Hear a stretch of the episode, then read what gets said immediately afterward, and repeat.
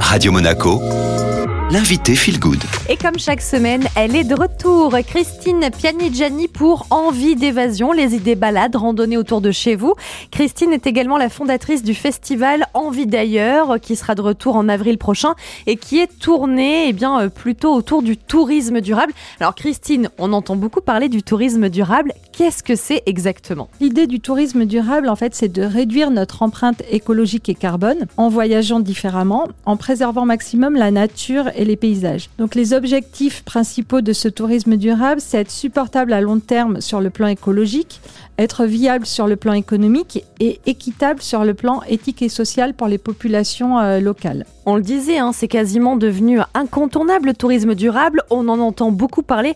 Pourquoi est-ce que c'est devenu important alors c'est important par rapport à l'empreinte écologique et l'empreinte carbone. Ah ben ça tombe bien, est-ce que vous pouvez nous donner euh, les deux définitions? Parce que c'est pas du tout la même chose, hein, Christine. Donc l'empreinte écologique, c'est la pression que l'homme exerce sur son environnement. Et en fait, avec nos comportements actuels, on sait qu'il faudrait 2,7 terres si tout le monde consommait euh, comme tous les Français. L'empreinte carbone, c'est différent en fait. C'est l'indicateur qui comptabilise les gaz à effet de serre induits par notre consommation. Et actuellement, l'empreinte carbone moyenne d'un Français est de 11 tonnes et on doit arriver à 2 tonnes selon le rapport du GIEC dans 3 ans. Donc l'urgence de changer nos comportements est vraiment présente. Le tourisme, lui, a forcément un impact. Hein, donc, de toute façon, euh, on le voit bien avec certaines images qui ont été euh, plutôt euh, effarantes, avec un tourisme de masse. Est-ce que vous avez un chiffre sur l'impact du tourisme?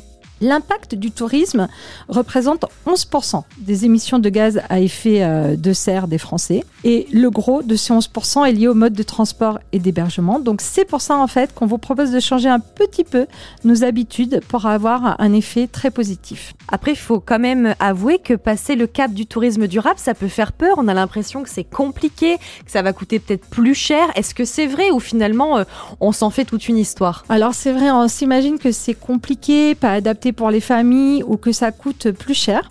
En réalité, quand on construit le festival Envie d'ailleurs, quand on rencontre beaucoup de voyageurs ayant passé le cap du tourisme durable, on se rend compte que ce n'est pas le cas, que c'est vraiment adapté à tous et que c'est euh, vraiment économique. Donc ça vaut le coup euh, de réfléchir. Alors on imagine, Christine, moi j'ai vraiment envie de me mettre au tourisme durable. Par quoi je commence? Comment je m'y prends? Alors le plus important, c'est de privilégier les transports doux ou en commun. Donc à titre d'exemple, ça peut être partir à vélo en France ou en Europe, emprunter les chemins de randonnée comme Compostelle, Stevenson, le GR20 de Corse, le Sentier des Douaniers en Bretagne. On peut descendre la Loire en kayak ou bien faire du kayak sur les canaux de Venise. Vous pouvez aussi découvrir euh, l'Europe en train avec euh, Interrail à savoir notamment pour les jeunes que l'Union européenne permet à 12 000 jeunes de 18 ans de découvrir gratuitement l'Europe en train avec le pass Discover Europe. Donc premier axe, les transports. J'imagine quand même, Christine, que les déchets, eux, ne prennent pas de vacances non plus. Hein. Oui, limiter un maximum les, les, déchets. Le mieux, en fait, c'est de réduire. Dans tous les cas, de toujours ramener avec soi. Donc vous pouvez prévoir un petit kit de base pour vos sorties. Gourdes, paille réutilisable, sacs et serviettes en tissu. Pour l'équipement de randonnée, ben là pareil, pensez au budget et à la planète. Utilisez du second main, faites-le vous prêter. Vous pouvez aussi euh, le louer. Et bien sûr, tourisme durable veut dire aussi euh, respect de la nature notre présence a un impact important.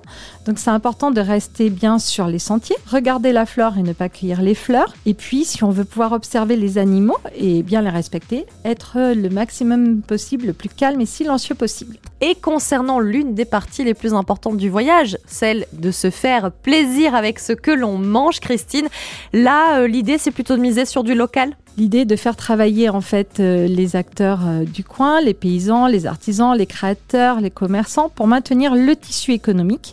Ça peut être aussi l'occasion de faire de l'agritourisme pour découvrir des séjours à la ferme ou de l'œnotourisme pour découvrir différents vignobles. Donc vous pouvez aussi choisir des activités touristiques respectueuses des animaux et de l'environnement. Christine, un grand merci. Merci Julia. Et bien sûr, on ne manquera pas de suivre la prochaine édition du Festival Envie d'ailleurs, les 1er et 2 avril.